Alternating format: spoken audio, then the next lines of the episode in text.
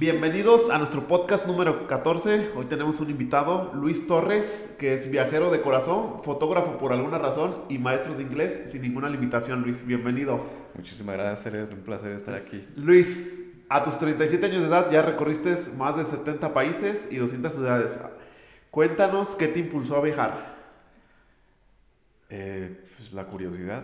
Ok. La curiosidad porque eso fue algo que desde niño siempre supe que quería viajar. O sea, pero obviamente pues hay que definir viajar, ¿no? Yo recuerdo el primer viaje, por decir grande, que hice fue en el 2005 a Europa.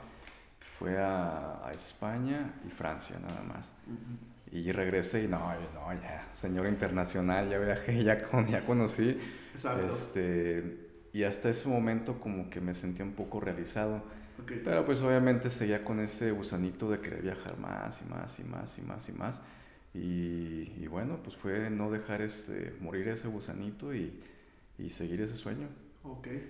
¿Qué te iba a decir, Luis? Cuando, obviamente por decir, obviamente cuando empezaste desde chico, tuviste una idea de lo que era viajar o conocer el mundo y ahorita tienes otra idea ya de adulto, este, ¿a qué edad tú crees que sea la correcta para viajar? Ejemplo, yo tengo a mi hijo, pues ahorita digo, pues está chiquito, ¿no? O sea, no me gustaría como llevarlo, este, además que algunos recorridos aquí por cercas, pero tú qué edad crees que sea la recomendable para decir, es momento de llevar a mis hijos o es momento de conocer el mundo, tú, desde tu perspectiva?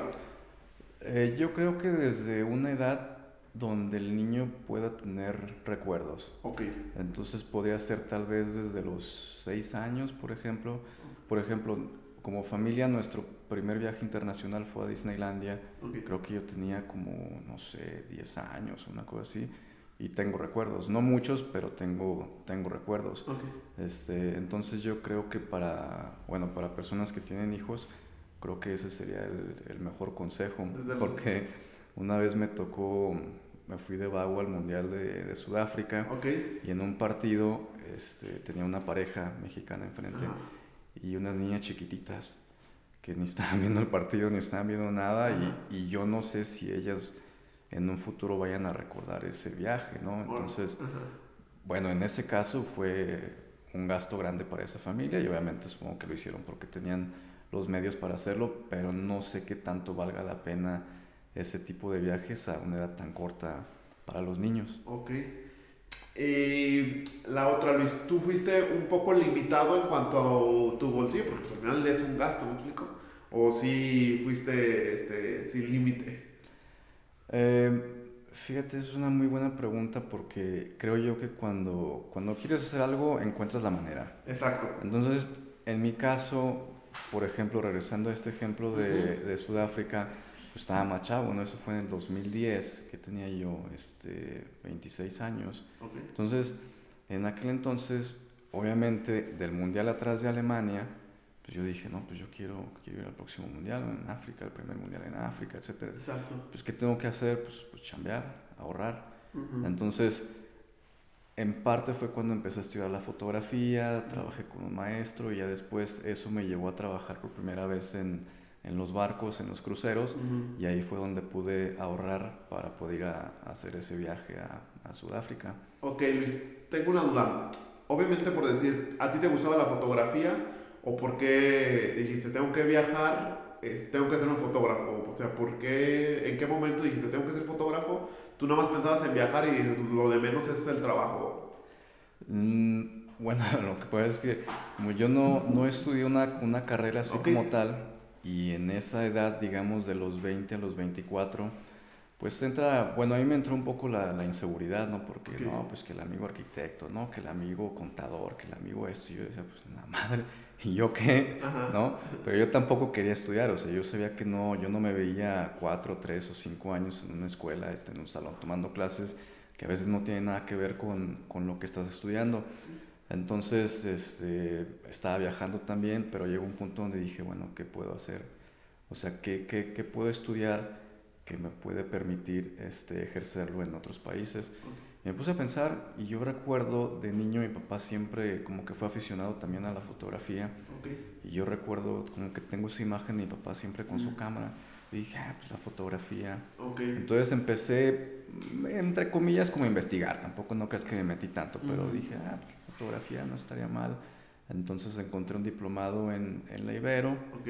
este, chequé el precio y dije, ah, pues como que sí. Ujú. Me fui a Estados Unidos, trabajé un tiempo para, para ahorrar, Ok. regresé, este, y fue cuando tomé el, el diplomado. Ok, muy bien Luis. Y otra cosa, este, generalmente yo escucho un mentor que me dijo, es que antes de, obviamente también hay gente joven que nos escucha que apenas va a entrar a la universidad o- y no saben para dónde irse o, o cuál es la idea de estudio y dicen, viaja durante un año o conoce otras cosas.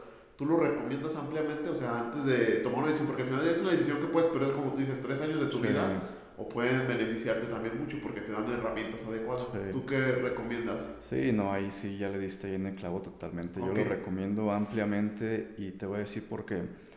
Eh, hay un amigo, un muy buen amigo mío que, que hace años me dijo una frase que es este, la lotería de la vida. Ok, ¿no? En aquel entonces estábamos en un, en un país de la costa oeste de África, Benín, este, muy, muy pobre. Salimos a caminar y pues, pues, no tanto así como pobreza extrema, pero sí era un país muy, muy pobre. Entonces salimos caminando y este cuate me dice, mira, boludo, es la, la lotería de la vida, no, no nos, no nos to- tocó una vida tan mala. Ajá. Entonces, este, bueno, reflexión y lo que tú quieras, ¿no? Nosotros, hablando de, de- de nosotros como mexicanos, a veces pensamos que tenemos limitaciones, pero en una escala global no estamos tan mal. ok, Pero para responder tu pregunta, este, digamos que jóvenes, por lo general, este, de Australia, Nueva Zelanda, eh, de Estados Unidos y de Europa, por lo general se toman el, el año sabático. ok, ¿sí? Este, ellos tienen ciertas ventajas porque ellos pueden pedir este, la visa que es de, de turismo trabajo. ok, Entonces, por lo general, lo que ellos hacen, el australiano, por ejemplo, brinca a, a- a Canadá ok, tres meses o el tiempo que sea. Ponle tú que brinque a Vancouver, de ahí brinca a Toronto, Ujú. este, de ahí se brinca a Inglaterra, eh, a España, etcétera, Ok. etcétera. Y todo ese tiempo está trabajando de manera legal y está, pues obviamente, Aprendiendo. eh, aprendiendo, viendo el mundo, conociendo gente, expandiendo sus, sus horizontes, ¿no? Creo que tienen la posibilidad de, de, este, de- de extender esa visa hasta dos años, no estoy muy seguro. Eh, entonces yo sí creo que les abre muchísimo la perspectiva. Que obviamente ahí ya entra otra parte, ¿no? Este, nosotros no tenemos esa, esa ventaja. Creo que son muy pocos los países que le ofrecen ese tipo de visa Ok, a México. Pero de igual manera eso no significa que, que no lo podamos hacer. O sea, Ujú. o sea, imagínate tú, si, si una persona joven, como yo en ese momento, estaba perdido, así no sabía ni qué onda, ¿no? Este, si yo hubiera dicho, ok, voy a trabajar mis años de preparatoria, termino la prepa, trabajo un año, ahorro lo más que pueda y de ahí voy a vagar por el mundo y a ver qué hago, ¿no? Exacto. O sea, por un trabajo, por muy, muy, muy, muy jodido que tengas, pone tú que, que te gusta que te paguen unos 6 mil, 7 mil, más o menos, ¿no? Sí, sí. suponiendo que la persona vive con los padres y los padres, digamos que no, este, no le ponen como la presión de no, ya vas a pagar que la renta o algo, ¿no? Exacto. Entonces, si, si el chico tiene esa mentalidad y obviamente la disciplina para, para ahorrar, porque es difícil, porque ahí empiezas a ganar dinero y no, pues que los tenis, no, pues que la novia o esto y lo otro, ¿no? Que conocer al otro lado. Pero si, si te mantienes disciplinado, en, ponle tú en dos, tres años, fácil, fácil puedes ahorrar unos 100 mil pesos. Ok, Y con esa lana, yo te lo juro que puedes hacer un muy buen viaje por el mundo casi un año, si no es que más de un año. ok. Pero es cuestión de administrarte Mm. y es cuestión de buscar, este, pues obviamente vuelos baratos, este, hospedajes baratos. O sea, hay muchísimas plataformas que, que permiten que un viajero, Ujú. o sea, puedes trabajar en un hostal gratis Exacto. y ahí vives. Ok. Un mes, dos meses, de ahí te brincas a otro país. O sea, o sea Hay opciones manera. hay. Ok. El chiste es tener esa convicción de, de querer hacerlo y, y de que se puede, se puede. Pero, pero sí, sí lo recomiendo ampliamente porque a veces, a veces el, el adolescente, bueno, digamos el joven brinca de la prepa a la carrera y, Ujú. y entra a la, a la carrera y no, pues en la madre, pues esto no me gusta. Exacto. Y si le digo a mis papás que, que no me gusta, que, que no, ya no me van a pagar la carrera, no, pues deja ya, termino. Entonces yo creo que, que sí es importante Que que el joven tiempo. se arriesgue, pero pues obviamente siempre hay que tener esa comunicación abierta con los padres, ¿no? En mi caso siempre tuve la fortuna de que siempre me han apoyado, hasta el día de hoy me han apoyado, tomado decisiones no muy buenas, pero al final siempre es que te falta, que necesitas Ujú. y, y bueno, cualquier cosa, aquí estás de regreso. Sí. Entonces sí lo recomiendo. Está bien, Luis, porque siento que México, obviamente por decir, también como familia, no dejamos crecer muchos a nuestros propios hijos. O sea, porque, un ejemplo, nos limitamos a los que le decimos, sabes que tienes 18 y en vez de vete a conocer el mundo, porque me imagino que ya los avienta, ¿no? O sea, Sí, si te ya cumpliste 18, Sí, tienes ya, que ir a adiós. conocer el mundo, exacto. Y aquí somos más de que, pues hasta tráete a la novia a vivir, Sí. este, tráete al amigo, ¿no? Mm, Y siento que esa parte nos limita desde mi punto de vista. Obviamente yo no recorro tanto el mundo como tú, pero creo que sí nos puede llegar a, a limitar, ¿no? O, o cómo viste el- la diferencia del joven después de los 18 en, en otros países al joven de aquí de México. Sí, no, sí, obviamente sí son, es, es gente más arriesgada. Ok.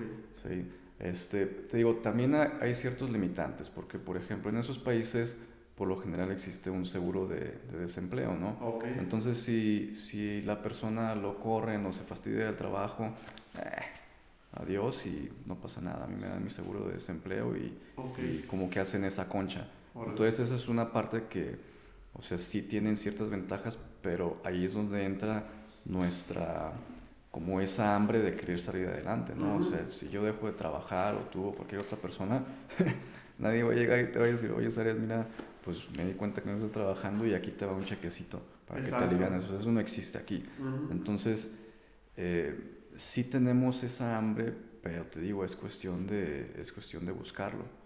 Sí, y pues llevarlo a otro nivel, porque al final del día, ejemplo, te, como dices, no te dan el chequecito, pero por decir, aquí estás buscando en uno y en otro lado.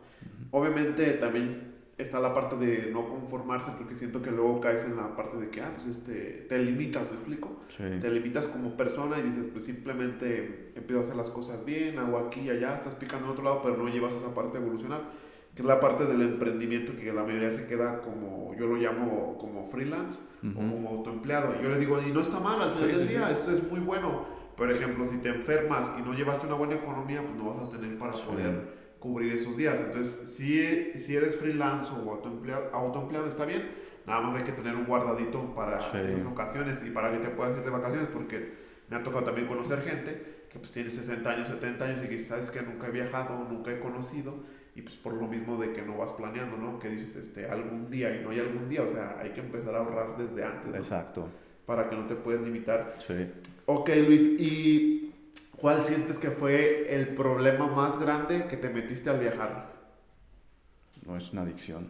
Ok, es una es una adicción. adicción y Ok. este, yo creo que el problema, y es, es, es, es más un problema interno que, que otra cosa, ¿eh? porque es esa parte de, eh, no sé, o sea, te toca, bueno, en mi caso me toca un contrato de estar por Australia, Nueva Zelanda, lugares que, o sea, despiertas y dices, "Wow, es una película esto, ¿no? Ok, Y, y regresas a, a México de vacaciones y dices, la madre, como que es como que viajar en el tiempo, pero hacia atrás, ¿no? Eh, entonces es, es una parte que, que me costó mucho, pero eso ya es algo interno, Ujú. porque en realidad problemas, este, pues no, no existen. Ok. Entonces, para todo hay solución. exacto. Sí, al final del día, este, como tú dices, si tienes la capacidad de enfrentar el problema, como decir, de, de, oiga, puedo trabajar aquí, porque al final del día si te da pena, pues no, no viajes, porque pues, al final del día vas Sí. a enfrentar todos tus miedos. Sí, sí, sí. Y la gente creo que pues al final te abre las puertas si te ven viajero y pues obviamente te ves sincero ¿ah? y que no abuses de esa parte.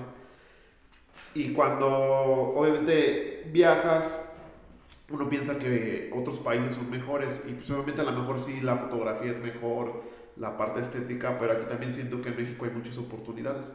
La parte que a mí me gusta de México, ejemplo, es que, no sé, es lo que yo pienso, que aquí no te, o sea, si tú quieres poner un puesto de algo, te puedes salir y ponerlo y sin ningún permiso ni nada, a comparación de otros países que te piden como permisos o certificaciones o que tengas algo para poderlo poner.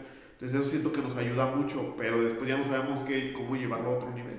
O, Sí. o cómo te fue a ti en ese aspecto, Luis. Sí, no, estoy, estoy totalmente de acuerdo contigo, Saret, porque yo creo que Este, sí, México sin duda alguna es un, es un país que tiene un potencial increíble. Yo no sé por qué eh, nos catalogan como un país de tercer mundo. Y obviamente, eh, bueno, podríamos entrar en detalle que por la pobreza y etcétera, etcétera, ¿no? Este, pero México podría ser potencia mundial sin problema alguno. El problema creo yo que fue algo que mencionaste en la pregunta anterior es que a veces no tenemos la, la educación este, financiera o la educación, digamos, de la parte de, emprendedor, ¿no? Porque una cosa es, sí, por ejemplo, yo tengo mi negocio de clases de inglés, pero si, si nadie me enseña o no busco la manera de, de crecer ese negocio para que el día de mañana yo tenga también maestros que me generan y obviamente que les permita a ellos vivir una vida, una vida digna. O sea, si, no, si nadie me, me, me, me dirige hacia esa parte o nadie me enseña, eh, entonces es, es, difícil dar ese brinco, ¿no? Porque a veces también, también a veces entramos en la parte de la zona de confort. Exacto. Ah, ya me va bien, estoy bien, y ya tengo mis alumnos, y para qué, nah, y después, y si no viene el maestro voy a tener que dar la clase yo, y nada, mira, mejor así me la llevo tranquilo. Entonces creo que a veces sí nada más es cuestión de, eh, ya no tanto de, de, de que no nos han dado la educación, porque ya todo está en internet. Exacto. sí, llega una edad donde ya es por tu cuenta educarte, ¿no? O sea, ya no puedes decir, ah, es que este, no, no lleve esta clase, no, ya. creo que a partir de los 20 para arriba ya es por tu cuenta y nada de que no, pues mis papás o hacerte la víctima de algo. Exactamente, sí, exactamente. Está excelente, Luis. ¿Y qué herramientas o conocimientos adquiriste, obviamente, de cuando saliste y que estuviste aquí en México? tenías un conocimiento, después regresaste, ¿qué herramientas o este conocimiento sientes que adquiriste al salir? Uf. Eh, pues es que ha sido muchísimo, porque ha sido una, una, evolución. O sea, en mi caso ha sido un proceso desde los 15 años, que fue cuando me fui a estudiar la preparatoria de Estados Unidos entonces, digamos que desde entonces casi he estado viviendo fuera de, de, México, con periodos aquí en León, ¿no? pero, pero ha sido una evolución de ya casi 21 años. Entonces, eh, si te lo resumo a, a, mi actualidad, este, yo creo que la respuesta sería paz mental. Okay. Este, pero ha sido un camino muy largo, ¿no? no, no, no, no, crees que llegué aquí a, así de un día para otro. ha sido un camino muy largo, este, paz mental y como que esa busca de, de la libertad. Okay. No tanto de, la felicidad, porque eso, la felicidad es, es una palabra que, que, nos venden de que busca la felicidad. uno es feliz estando aquí, ¿no? O sea, tener una, una plática muy amena eh, sales y disfrutas este, el sol, este, lo que sea, y eso ya te puede dar felicidad si, si ya estás trabajado para verlo desde esa perspectiva, ¿no? Pero yo creo que, eh, bueno, una respuesta fácil sería esa, sería este, la paz mental y, y la libertad. Sí, yo creo que es algo complicadísimo, Luis. La paz mental se dice así como una palabra muy fácil, pero controlar todos tus pensamientos, o sea, es complicado. es muy difícil. Es complicado. Y pues primero te felicito, Luis, porque creo que como emprendedor o empresario siempre, o sea, yo digo, estoy trabajando para salir fuera. Y resulta ser que pues, te enfrascas en tu día a día y que pues, no tienes tiempo, te vas limitando. Yo lo veo porque pues, cuando estaba más chavo, cuando empecé el negocio, este, salíamos 15 o 20 días en diciembre, aquí a mismo México, pues, pero íbamos de un lado a otro y conocías. Y ahora, pues obviamente a lo mejor tienes un poquito más de economía, pero no tienes el tiempo.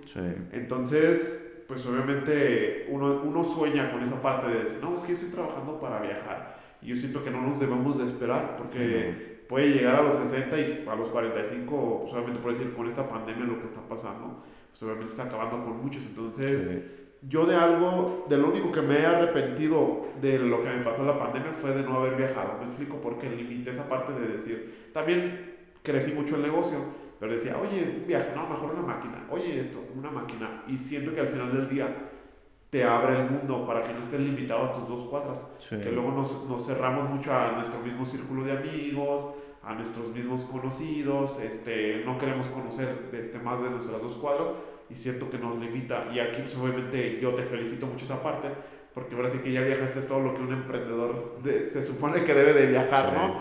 Y ahora, pues, estás en la etapa de, del emprendimiento, entonces por esa parte te felicito, Luis. muchas gracias, Ariel. Sí. sí. Ok, Luis. Este, ¿cómo viste el pensamiento? No sé si te tocó, yo me imagino que sí, estar con emprendedores o empresarios en otros países. ¿Cómo viste el pensamiento de ellos en comparación de nosotros?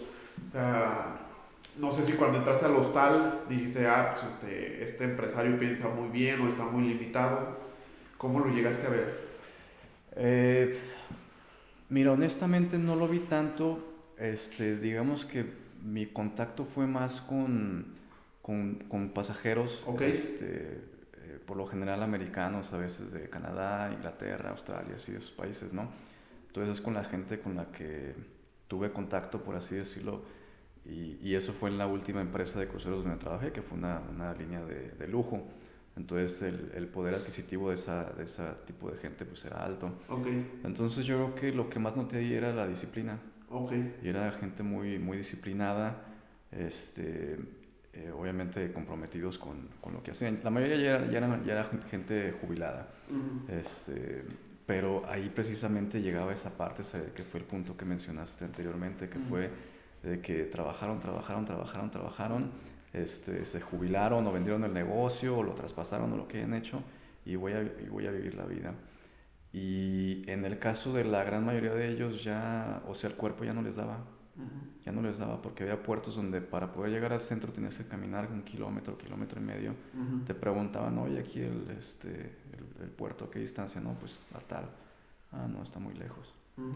Entonces, este, bueno, ahí me desvío un poquito de tu pregunta. No, no te pero, Ajá. pero yo creo que sí es la, la disciplina okay. y más que nada el, ok, si, voy, si digo que te entrego el martes, es el martes, no es el, okay. no es el miércoles, ni hago las cosas a medias y, okay. y si, este, si algo salió mal, que me atrasé, bueno, o sea, te, te, explico, ¿no? O sea, no es que, sí, ahorita vengo y, y regresas el otro día, o sea, no, o sea, hablando se entiende la gente. Exacto, sí, creo que a nosotros como Conex aquí como la empresa nos ha servido mucho, porque yo les digo a todo mi equipo de trabajo que tengo, les digo, no le marquen cinco minutos antes al cliente para decirle no les vamos a entregar.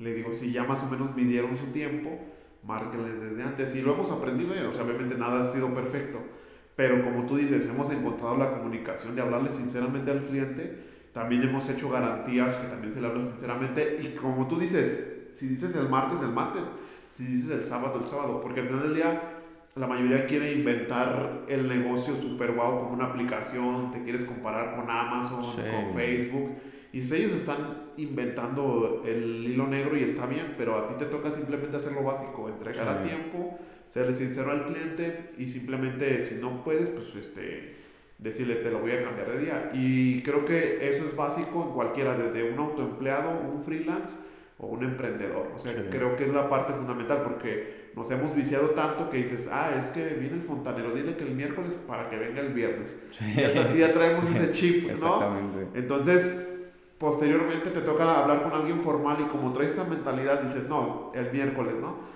Y te vas limitando esa parte. Entonces, creo que no debemos de inventar el hilo negro como emprendedores. No. Simplemente lo básico, pero bien, ¿no? Sí, exactamente. Okay. Está excelente, Luis. Y ¿Crees que sea más fácil emprender en otros países que aquí? No. Ok. No, en otros países es muy caro. Ok. Por, por lo que mencionabas, ¿no? Aquí, este, por ejemplo, si yo quisiera, no, pues voy a poner una imprenta y, voy y compro, no sé, un plotter o una computadora y, y puedo empezar. Exacto. Así, de una, ¿no? Este, casi, casi que en, en mi cuarto. Exacto. Lo conecto ahí y se acabó. Ahí hago todo. Uh -huh. Y en otros países no, no. Digo, si quieres ser una marca registrada y así no, no puedes. Para empezar, para registrarte es complicado. Uh -huh. este, si quieres un establecimiento, pues ya te imaginarás este, los este, papeleo que te piden. O sea, no, es, es, es difícil. Ok. Por eso creo yo, puede que esté equivocado, Ok. pero creo yo que por eso es que estos monstruos de Google y Apple y, y etcétera, etcétera, creo que por eso son lo que son, ¿no? Porque, o sea, sí, es, es- Estados Unidos es el país de las oportunidades, pero también tienes que tener capital. Exacto. O sea, si no tienes el capital para emprender es, es complicado. Sí, ahí es como conocer un poco, bueno, ya si profundizas un poco más, lo que yo he investigado es que la mayoría de las empresas buscan fondos para adquirir recursos. Exacto. Y aquí no, aquí todo pedimos prestado. ¿Me explico? Allá es por decir, este, un ejemplo, meto mi negocio a la bolsa y adquiero recursos de otros dos lados y voy creciendo el negocio. Exactamente. Y aquí si quieres crecer, pues obviamente en, en una etapa ya más grande, pues tienes que endeudar el negocio. No, es, no es como tan fácil de, de adquirir recursos como en otros lugares. Pero la parte inicial creo que es muy fácil para todos. O sea, que si quieres vender paletas en el boulevard, puedes vender.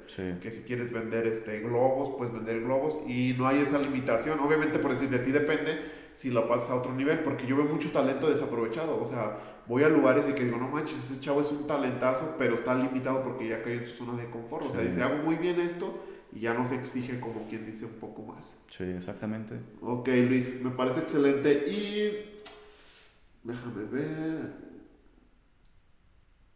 Generalmente, Luis, tenemos la idea de que otros países son mejor que México, en general. O sea, por decir, yo ah, me hago una idea de a lo mejor de Europa, me hago una idea a lo mejor de Estados Unidos, pero por decir, ¿tú sientes que si hay una diferencia abismal o cómo lo viste? Es, es es, es, una pregunta muy subjetiva, ¿no? Porque o sea, yo te puedo dar mi opinión, pero, pero hay gente que, que ama México. Okay. O sea, de todo el mundo. Hay gente que le dice mexicano, ah, México, la comida, las playas, etcétera, etcétera, etcétera, ¿no?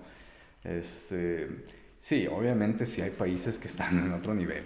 Okay. Eso, eso no se puede dudar. Pero la realidad es que México lo tiene todo o sea, tiene, tiene este, zonas turísticas, de, por donde lo quieras ver, playas, este, zonas céntricas, este, ¿cómo le llaman? Este, zonas arqueológicas, etc.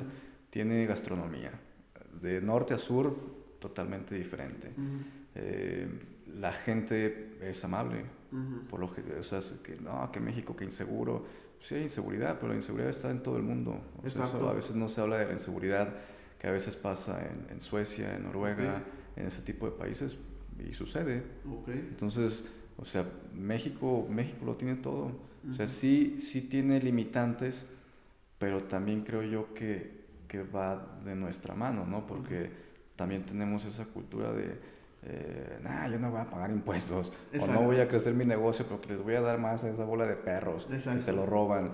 Pero un país, un país no puede crecer sin impuestos. Exacto. Entonces, Totalmente de acuerdo. O sea, a nadie le gusta pagar impuestos, es una realidad.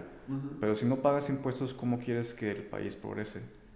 Sí, probablemente, yo siempre, es un tema que siempre tengo con los emprendedores, pero les digo, es que no se puede, o sea, no tendrías carreteras, no tendrías calles, no tendrías luz, le digo, no se puede dejar de pagar impuestos. Obviamente, yo no estoy de acuerdo con cómo hacen las cosas con el dinero de los impuestos, o sea, Totalmente, pero imagínate, si así pagando lo poquito que se paga, ¿qué se hace si aprovechan de mayor forma? Pues obviamente se tiene que hacer. Al final del día, no podemos cambiar todo el sistema, pero sí, puedes cambiar tú.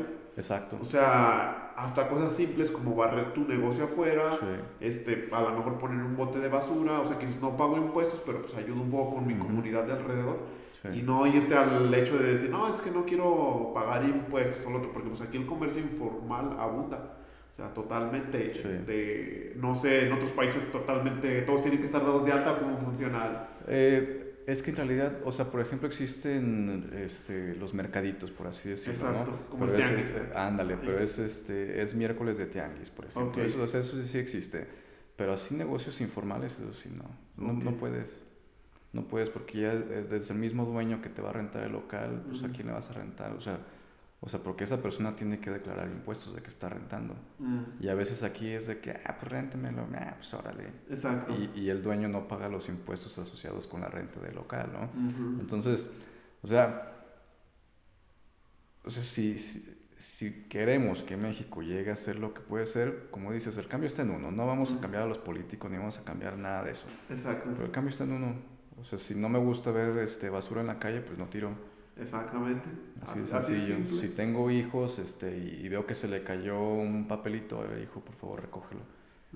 O sea, pero, pero es, o sea, el cambio está, es, es, de abajo hacia arriba, no es, no es de arriba hacia abajo. Exactamente. Y ya que estuviste allá, Luis, ¿pudiste ver algún negocio de aquí de México fueras? pura cerveza. Ah, pura cerveza, ok, ok.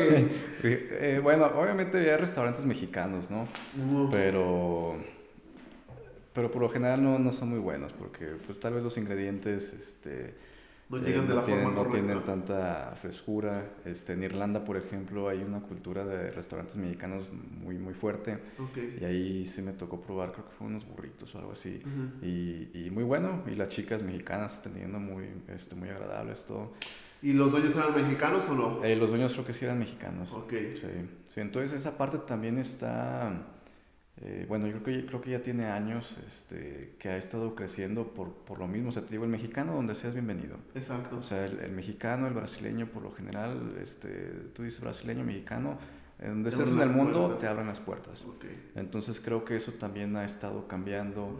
Eh, y seguirá cambiando, creo yo, por lo mismo que hay, hay muchos estudiantes que ya se van a estudiar a Europa, eh, hasta a veces se quedan y tal vez años después este, se fastidian de su trabajo y emprenden un, localito de, de comida o de algo, ¿no? Mm, Pero así que haya visto este, negocios mexicanos afuera de, de restaurantes, la verdad es que no. ¿eh? Contados. Ujú. Sí, porque luego, por decir, es más fácil que nos invadan a nosotros invadir. O sea, es una mentalidad, volvemos a lo mismo. O sea, es este, una mentalidad y yo pienso que sí se puede.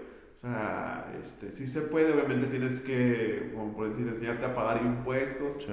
romper otras barreras, porque luego dices, nos están llegando el extranjero aquí a México, sí, pero por si ellos siguen todas las reglas y pagan todas las reglas de México, y cuando nosotros mismos no respetamos nuestras, nuestras propias reglas. Y traen, y traen la disciplina, que a veces es, es lo más importante. Ok, está excelente Luis. Si pudieras vivir en un país fuera de México, ¿cuál sería? Uf. ¿Y por qué? Eh, híjole, es que hay muchísimos.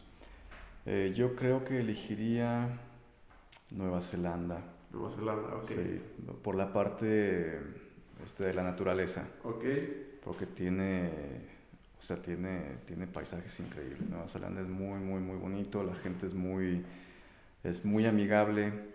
Este, tengo un amigo que está en Australia y aparentemente la economía de Nueva Zelanda no es tan fuerte como la de Australia porque pues, es una islita en medio de la nada, ¿no? Pero, pero es un país muy, muy bonito. Pero, o sea, Canadá es otro país que me encanta. Canadá me encanta. Este, hace que fue el 2019 estuve por ahí seis meses.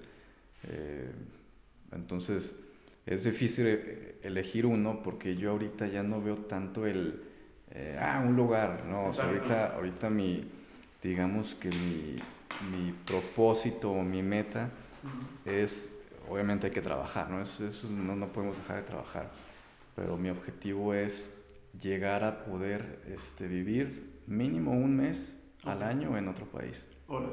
Y si en ese mes puedo trabajar o puedo hacer algo, perfecto. Pero si no, el, el poder decir, ¿sabes qué?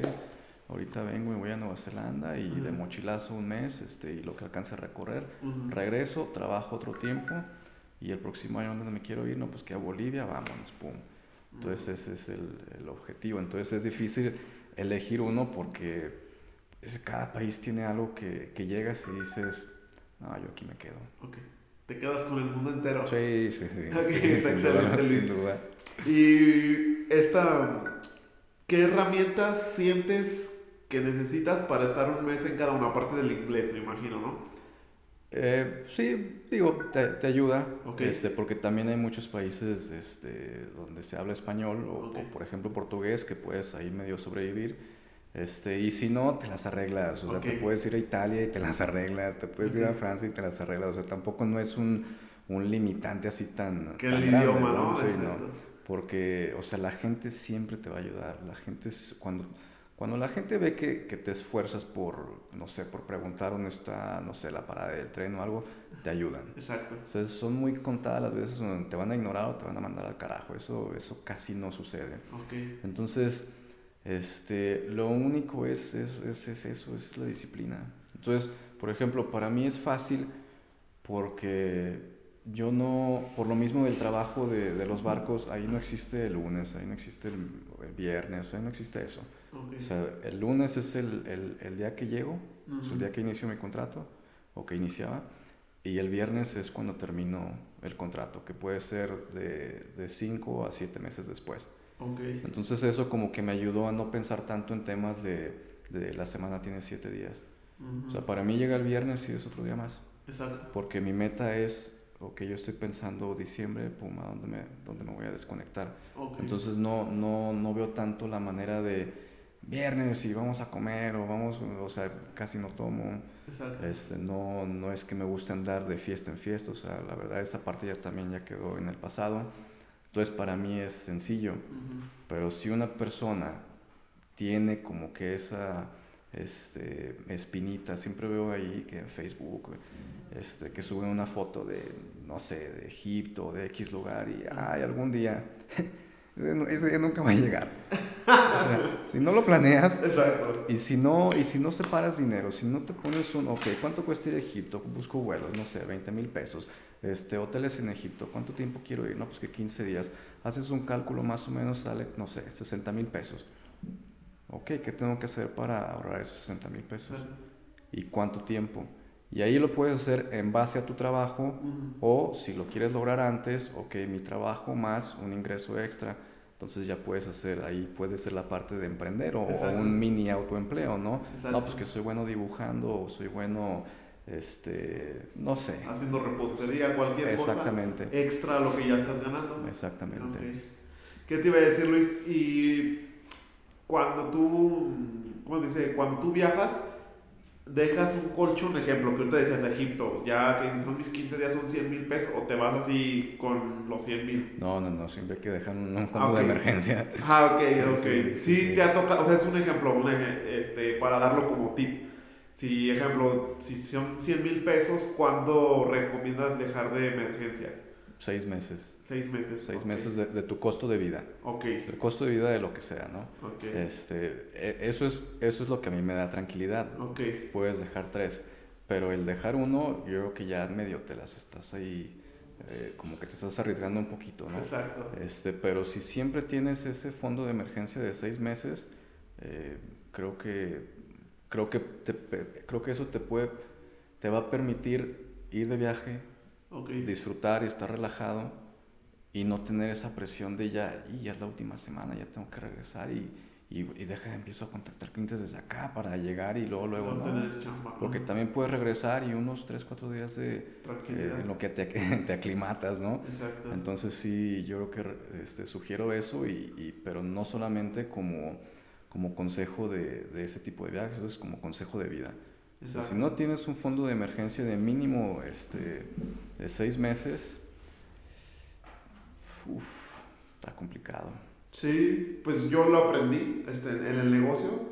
Este, creo que como vida y como negocio los debes de tener. Sí. Nosotros íbamos muy al día porque te digo que todos lo estábamos convirtiendo. Sí, claro, sí, tú lo reinvertías. Exactamente, entonces, pero créeme que ahora con lo de la pandemia, sí nos, hemos tenido un trabajo muy bien, hemos ido muy bien, pero al final del día este, era una incertidumbre. Entonces, esa incertidumbre creo que con esos seis meses se mata. Al final del día, y pues obviamente como estábamos en el día y teníamos unas deudas, decidimos deshacernos de algunas cosas para poder como quien dice pagar, porque no sabíamos que venía. Sí, exacto. Nos vino bien, este, vamos saliendo bien, pero más sin embargo esa incertidumbre no te deja ni pensar en el viaje, como tú dices, o qué es lo que sigue, porque te deja pensar, perdón, te deja pensar, como tú dices, hoy es miércoles al viernes, ¿no? Hoy, este, hoy es martes, te deja pensar al viernes.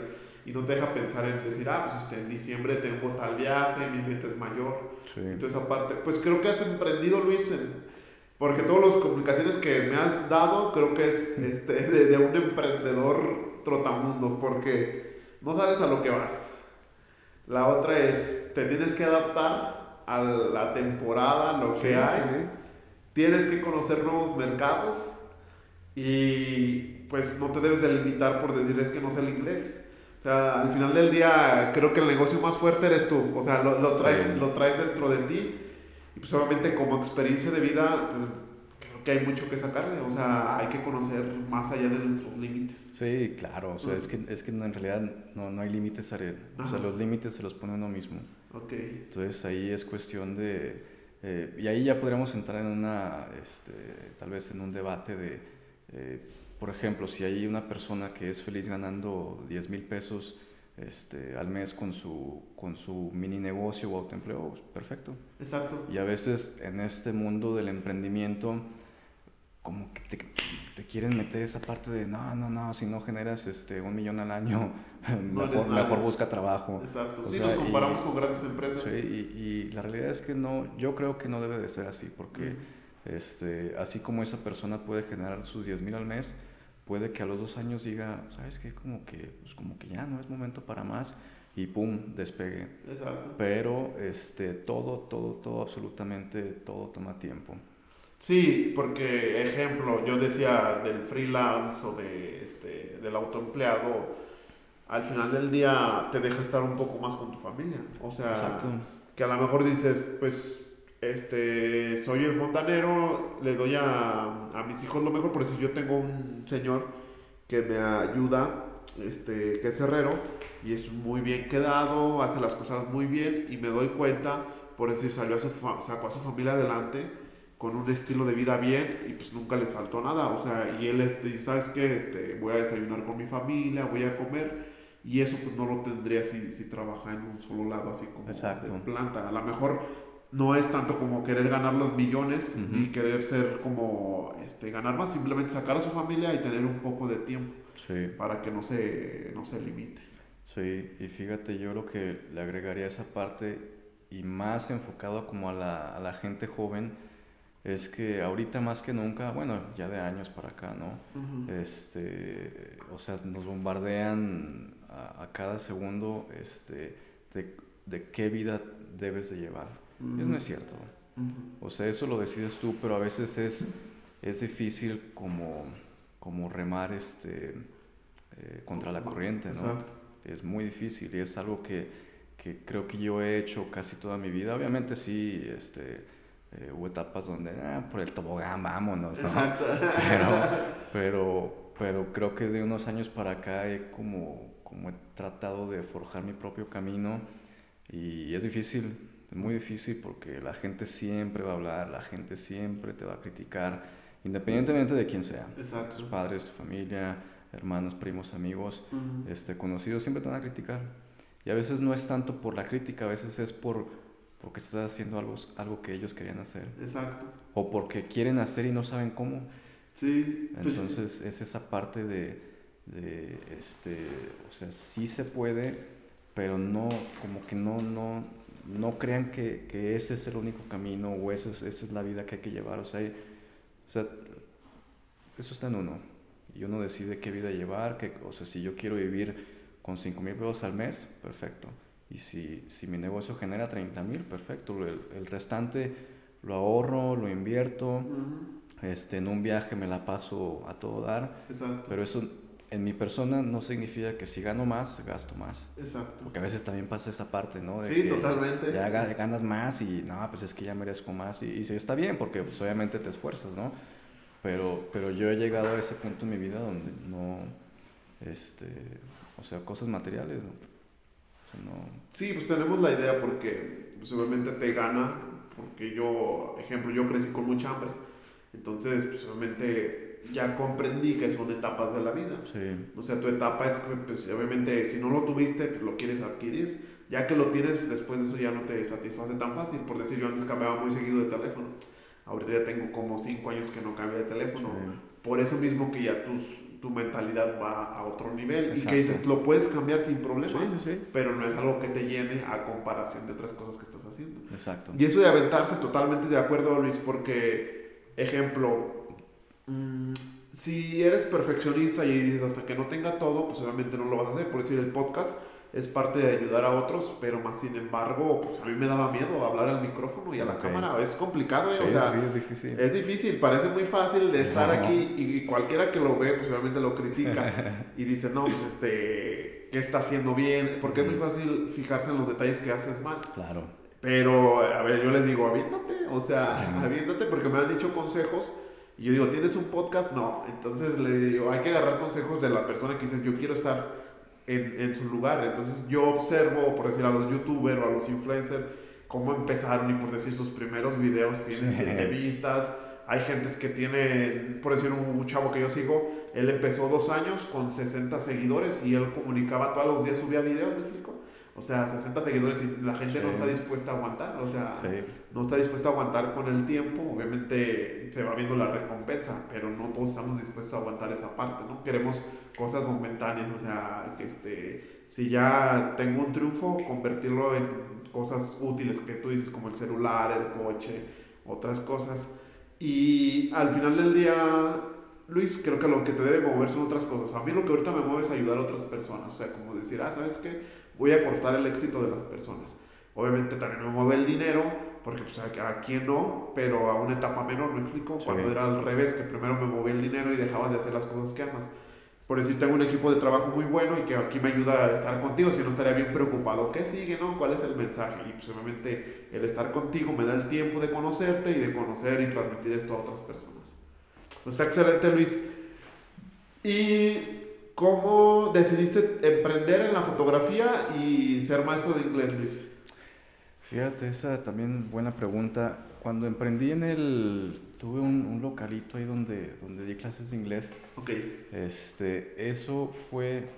Eso inició como un hobby prácticamente. Okay. Porque fue la etapa donde dejé los barcos. Este, en aquel entonces tenía una, una exnovia, ella seguía este, en un contrato y terminaba a finales de año, eso era creo que como enero más o menos. Entonces yo dije, bueno, pues ¿qué hago? ¿No? Porque la idea era que cuando ella terminara yo me iba a ir a, a Inglaterra. Exacto. Entonces este, dije, bueno, pues ¿qué, ¿qué, hago? ¿no? De aquí entonces, pues ni modo de estar aquí haciendo nada. Exacto. Que, que, lo he hecho, ¿eh? también he tenido periodos que no hago nada. Ok. Este, pero dije, no, pues voy a dar clases de inglés. Entonces ahí, en ese entonces vivía cerca de casa de, de mi vivía con mi hermano y cerca de su casa hay un parquecito y había un localito. Pregunté, no, pues tanto. dije, ah, lo voy a rentar y lo voy a acondicionar como una salita para dar clases de inglés. Entonces así empezó. Y al principio fue de que a los conocidos, oye, pues voy a dar clases de inglés. Y yo nunca había dado, o sea, que no tomé un curso ni nada. O sea, el inglés lo he estudiado desde, desde los, este, bueno, desde, desde kinder. Pero digamos que ya serio desde los 15 años. Entonces, digamos que he adquirido el conocimiento. Pero así de que, uy, soy maestro de inglés, o sea, no. O sea, si me, si me este, pides un certificado, no tengo, porque es otra cosa, yo no creo en los certificados. Pero bueno, entonces este, renté localito, lo acondicioné y empecé, y creo que la primera semana creo que tuve una clase, este, y al mes creo que tuve en total como cuatro o cinco. Okay. Y ahí dije, no, bueno, o sea, pues sí es un hobby, pero tampoco es de que voy a sacar de mis ahorros para pagar la renta, ¿no? Entonces ahí pues ya fue, bueno, ¿qué puedo hacer para atraer más gente? Entonces se me ocurrió hacer unos, unos flyers y, me salía a pegarlos ahí por la colonia y hasta me daba pena salir y dije, ah, no, así, ¿cómo voy a ver la gente pegando flyers? Te lo juro que me da pena. Exacto. Este, y dije, no, o sea, como que eso no es, no, como que, o sea, no puedo estar... Dicen, dicen que todo es energía, ¿no? Exacto. Entonces dije, yo no puedo estar haciendo eso con esta energía de me da pena. Entonces, ¿qué, qué? O sea, y eso fue inmediato en ese momento, ¿no? Porque me paré y dije, no, no puedo, no puedo estar así. Entonces, en ese momento dije, no, de aquí tiene que salir mínimo, creo que dije cuatro estudiantes o algo así, mínimo. Entonces seguí pegando, pa, pa, pa, pa, pa, pa, pa. Y a la semana creo que tuve, este, por ahí lo tengo apuntado, este, sí tuve más alumnos entonces fue, fue poco a poco, ¿no? Ya después la gente te va recomendando y ya después la gente, a un ladito de, de, donde yo estaba había una papelería y pues obviamente entran y salen y ya pregunta el papá y etcétera, etcétera, ¿no? Entonces así fue como, como se dio esta etapa de, de emprendimiento, pero ahorita te lo platico así, pero en su momento, o sea, yo tenía mucho miedo. O sea, a pesar de que era un hobby, yo tenía mucho miedo porque, ¿y si no funciona? ¿Y si esto? Y si lo otro, y si no llegan, y si le perdono la clase, y si se la cobro. Entonces fue, fue, o sea, fue mucho aprendizaje, porque al principio era así de, no, sí, sí, no puedes venir, no pasa nada, te muevo la clase para otro día. Entonces eso mismo hace que la gente haga concha. Oiga, profe, la podemos cambiar, sí. Y ya al final era así de que, mira, yo perdono una clase y se acabó. Exacto. O sea, de que entras, te perdono una clase. De ahí en más, si no vienes, ya las pagaste. Entonces ya tú decides si vienes o no vienes. Entonces, o sea, también te digo, es un, es un proceso lento. Este, fue muchísima lectura, O sea, porque a veces me preguntaban, oiga, profe, ¿y, y, por qué esto así? O sea, yo, yo, yo lo entiendo porque ya es años de hablar el idioma. Exacto. Pero explícamelo. Ah, en la madre, no, sabes que te la debo. Entonces era leer, aprender, este, y no solamente de eso, sino de, de o sea, de, de, la parte de, emprender, ¿no? O sea, fue de intentar empaparme, como dices, de gente que ya pasó y cómo me puedo yo ahorrar unos pasos para, no necesariamente para llegar a donde está, ¿no? Pero para estar en una, este, una zona un poquito más, más cómoda. Sí, pues es, es como la experiencia, por decir, si ahorita quiero viajar a otro país, te preguntaría a ti, o sea, te diría, oye Luis, ¿qué avión tomo? ¿Cómo me recomiendas? Porque es inexperiencia al final del día. Sí, exacto. ¿Y qué herramientas sientes que te hubiera gustado como aprender antes de empezar? O sea, si tú dices, si hubiera empezado con esas herramientas, creo que se me hubiera facilitado más, Luis. Fíjate que lo que hubiera hecho, Saret, es que hubiera pagado este, publicidad digital antes de abrir. Para ya tener, por ejemplo, no sé, tres, cuatro grupos alineados. O sea, diga, haces como, el, como, como la preventa de los, este, de los eventos. De los eventos o la preventa de, departamentos o lo que sea. O sea, estás comprando, pero te lo van a entregar en un año. Exactamente. Entonces, creo que eso hubiera hecho diferente para, para que desde un principio hubiera podido tal vez generar un poquito, pero o sea, no me arrepiento porque tampoco es que tenía experiencia dando clases, entonces Me, me, sirvió, pero yo creo que ahorita este, hubiera hecho eso diferente. Una preventa digital. Exacto. Sí, creo que al final del día te ayuda porque pues, obviamente por eso las escuelas dicen inscríbete desde enero, febrero, porque pues ya van asegurando como quien dice la parte de los lugares. Y sí, está bien observar, Luis, al final del día el marketing digital creo que ha venido a evolucionar esa parte. Obviamente, por decir aquí mis recomendaciones, a lo mejor dices, yo no lo sé hacer, pero conozco un experto y dices, lo contrato y ese experto pues que me ayude, ¿no? Ejemplo, nosotros a un inicio estábamos haciendo la contabilidad y pues, la verdad es que no te quedé igual que un experto, entonces contratar al experto, nada más que obviamente tienes que sumarlo en tus costos para que sea rentable, porque si no, pues obviamente no, es rentable. Sí, pero, pero volvemos a lo mismo, eso ya lo sabes. Exacto. O sea, o sea alguien, ah, déjale pago al contador y la madre, pues ya me quedó menos. Sí. O sea, todo, todo, en todo lo que tú inviertas, todo se tiene que ir agregando. Exacto. Y esa lana se tiene que ir separando. Ese dinero en teoría no es tuyo, ese dinero es del contador o ese dinero es de los impuestos. Y a veces es, es, volvemos a lo mismo, es pura, es pura disciplina, pura, pura disciplina. O sea, si tu parte es tanta, ok, se acabó. Y lo que tú hagas con tu dinero es tuyo, pero lo demás, eso no se toca. Que si la renta, que si la luz, que si etcétera, etcétera. Exacto. Sí, Luis, aquí nos ha funcionado mucho. Ejemplo, luego me dicen, oye, pero es que estás cobrando un poco más. Le digo, no, le digo, más bien, la mayoría de los que están abajo de mí no saben costear. Exacto. Le digo, no es que te esté cobrando de más, te estoy cobrando lo justo, pero por decir, hay un cliente que me dijo, yo te recomiendo, pero le digo, si estás acostumbrado a pagar barato, pues obviamente se te va a hacer caro. ¿Me explico? Le dice, entonces lo que nosotros hacemos, yo le digo, mira, no le puedes explicar a cada cliente, pero cuando es un cliente de confianza, le digo, mira, yo pago gente de marketing, pago al contador, obviamente pago por aparecer en redes sociales, sé cuánto me cuesta adquirir un cliente, o sea, sé todas mis ganas, o sea, lo tengo en las palmas de mis manos y pues obviamente no, puede, no puedo llegar a este, te tengo que dar a este precio, ¿me explico? Porque qué es lo que hace la mayoría y como tip que no lo recomiendo es que, ejemplo, alguien vende comida y dice yo doy las tortas a 10, entonces yo las doy a 9, pero si el del 10 costeó mal, el de 9 va a estar peor y luego llega otro y se pone yo a 8, pues obviamente olvídate. Y me ha tocado como experiencia, ejemplo, en la lona, he ido con varios y yo le duré dos años costeando, ¿eh? o sea, me la pasé costeando, este, y esos dos años que costeamos nos dimos cuenta de muchas cosas malas. Y yo les digo, mira, te voy a hacer un análisis bien simple. Le dije, mira, tanto esto, tanto esto, tanto esto, tanto esto.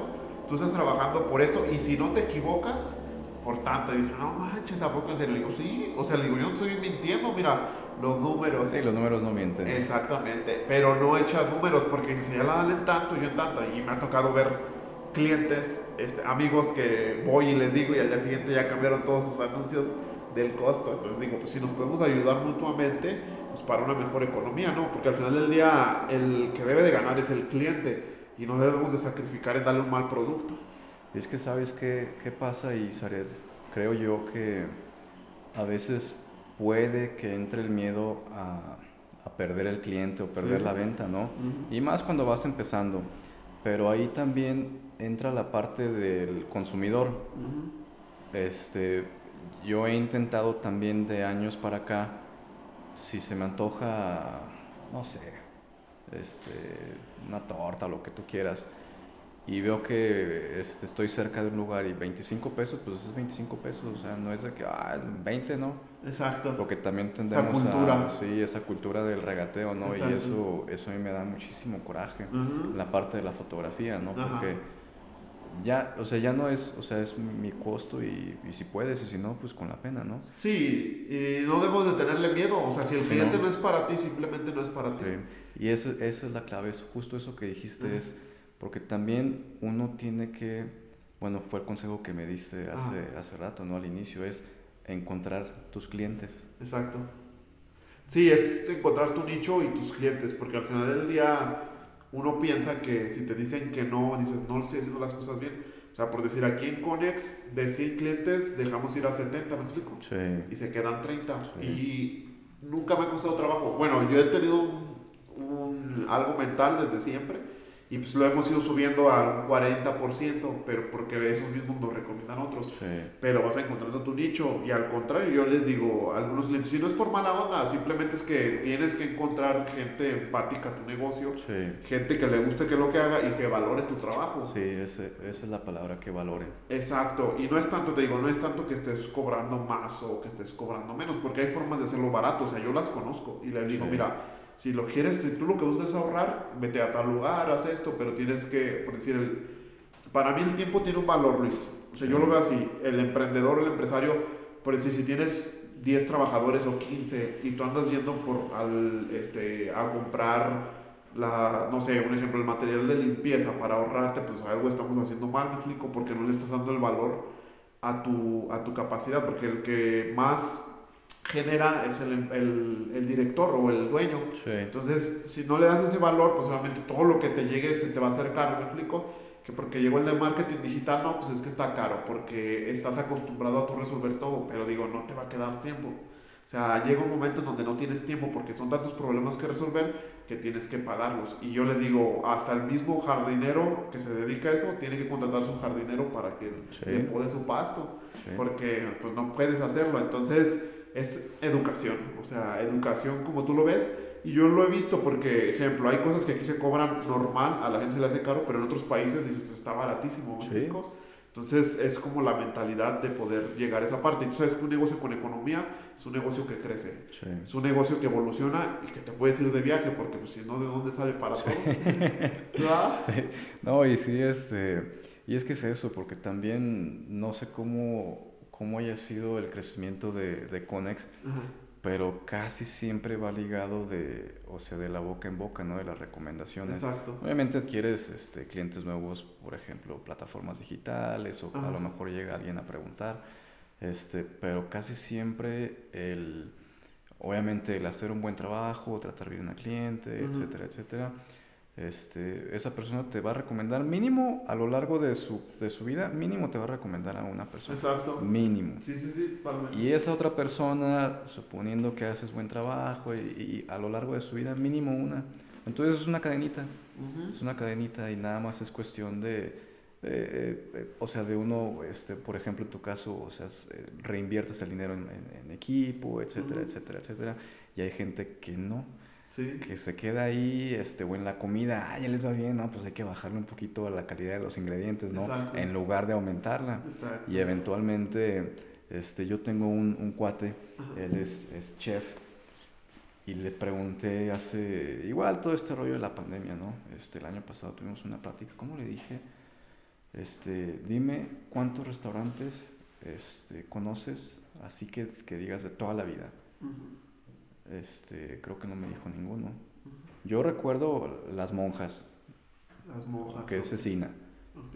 Este, no sé, no sé por dónde está, pero Ajá. yo recuerdo ese porque mis, este, mis abuelos, mis papás iban y de repente vamos ahí todavía. Ajá. Este, las monjas, este, los almuerzos San Isidro, eh, bueno, ponle tú que el taquero de la esquina y así, ¿no? Pero restaurantes así, así, yo no sé. Este, no sé si tú conozcas, ¿no? Pero eso aplica para cualquier negocio. Exacto. O sea, ¿cuántos negocios, o sea, ya en una placita, este negocio nuevo y al, año o a los meses o a los pocos años, pum, adiós. ¿Por qué? O sea, obviamente la respuesta no la sé, ¿no? Exactamente. Este, pero, pero yo creo que el objetivo de, de cualquier persona que decide emprender en lo que sea, creo yo que debe ser este, un negocio duradero. Exacto. A menos que tengas la intención de crear empresas, las vendes, creas, vendes. Esa ya es otra parte, ¿no? Exactamente. Pero si quieres crear algo, creo yo que el objetivo debe de ser este, duradero. Sí, luego nos enfocamos mucho como en querer mejorar, traer nuevos productos. Y ahorita por decir, nosotros de la pandemia decidimos decir, lo que estamos haciendo hay que mejorarlo. Porque luego estás como emprendedor, que ahora acá estás viendo nuevas oportunidades y lo otro, y sí está bien, pero hay que mejorar y, y perfeccionar lo que ya está para que se quede funcionando y en un futuro volverlo a cambiar. Pero son etapas del negocio y sí tienes razón, o sea, no cuidamos esa parte de la lealtad con el cliente. También pues, obviamente hay muchos vicios de fuera, pero al final del día es hacer las cosas bien, hacer las cosas por amor y no por dinero y ya posteriormente se va a venir recompensando toda esa parte. Sí, yo creo que en tu caso vas, vas por muy buen camino, digo, ya tienes una trayectoria, ¿no? Pero sí pero tienes muy marcada la parte que tu, tu objetivo ahorita es, es ayudar, ¿no? Exacto. Es ayudar a, al emprendedor, este, al negocio. Y dicen por ahí los místicos y etcétera, etcétera, que ese, ese es el, el camino a la abundancia. Okay. Y ya la abundancia ya la puede definir cualquier persona como, como, como quiera, ¿no? Okay. Porque si uno emprende con la intención de para mí, para mí, para mí, para mí, pues, eventualmente vas a tronar. Este, pero si lo haces con la intención de cómo puedo, por ejemplo, con la fotografía, cómo puedo yo servir, Exacto. o sea, eventualmente la voy a pegar. Puede que sea en dos años, cinco años, diez años, no sé, pero eventualmente si uno se mantiene este, como que fijo en, en, sus valores y en su meta, eventualmente la pegas, eso no, no, hay, no hay duda de eso. Exactamente. Sí, pues es que al final del día, Luis, pienso que como la parte mexicana nos, nos echa, aplica mucho lo del cangrejo, ¿no? Que alguien va para arriba y lo jala. Entonces yo les digo, yo soy un libro abierto y yo te puedo comunicar todo.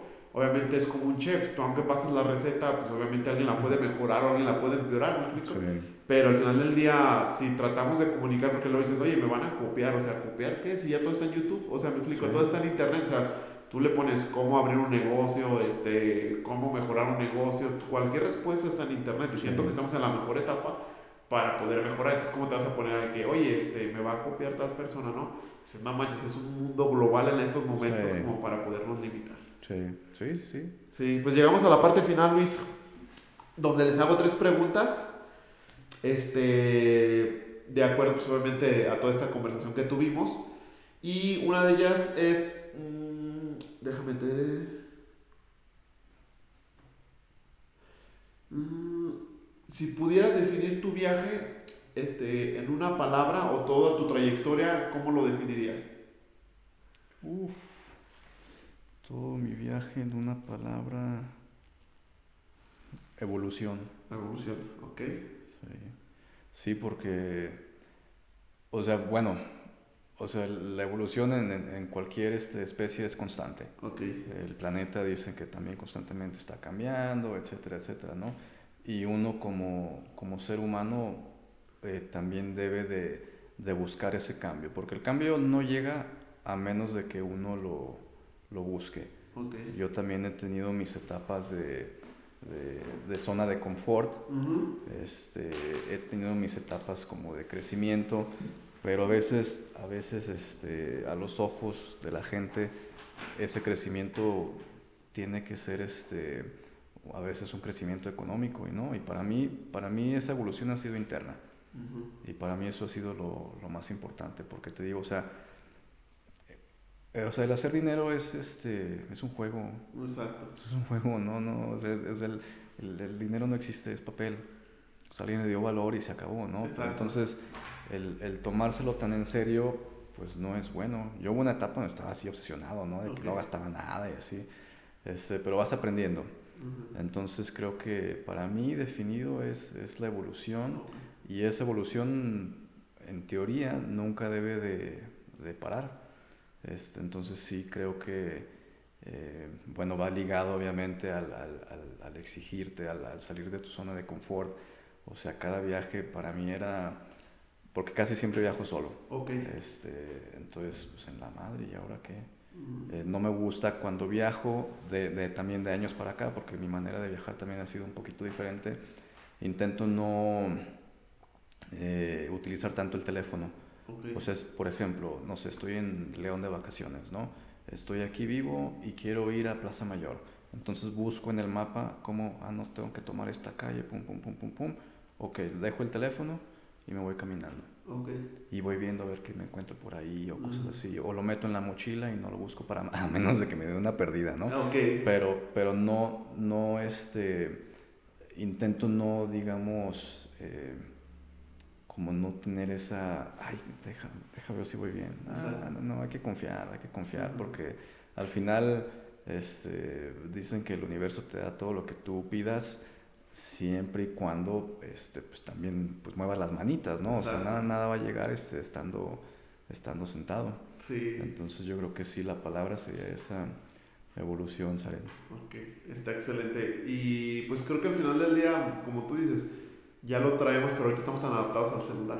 ¿Es una herramienta poderosa o una herramienta temible? Entonces, este, creo que el desconectarse te hace observar el mundo y te hace también este, ver lugares donde no estamos acostumbrados. Por si yo tengo una adicción de donde quiera ver un negocio, me explico y veo oportunidades. Ah, sí, este, vender aquí. Entonces, creo que esa parte de estar desconectado y conectarte con el mundo, de nada más estar como la parte de decir, ah, estoy tomándome fotos para que la gente vea algo que no soy, ¿no?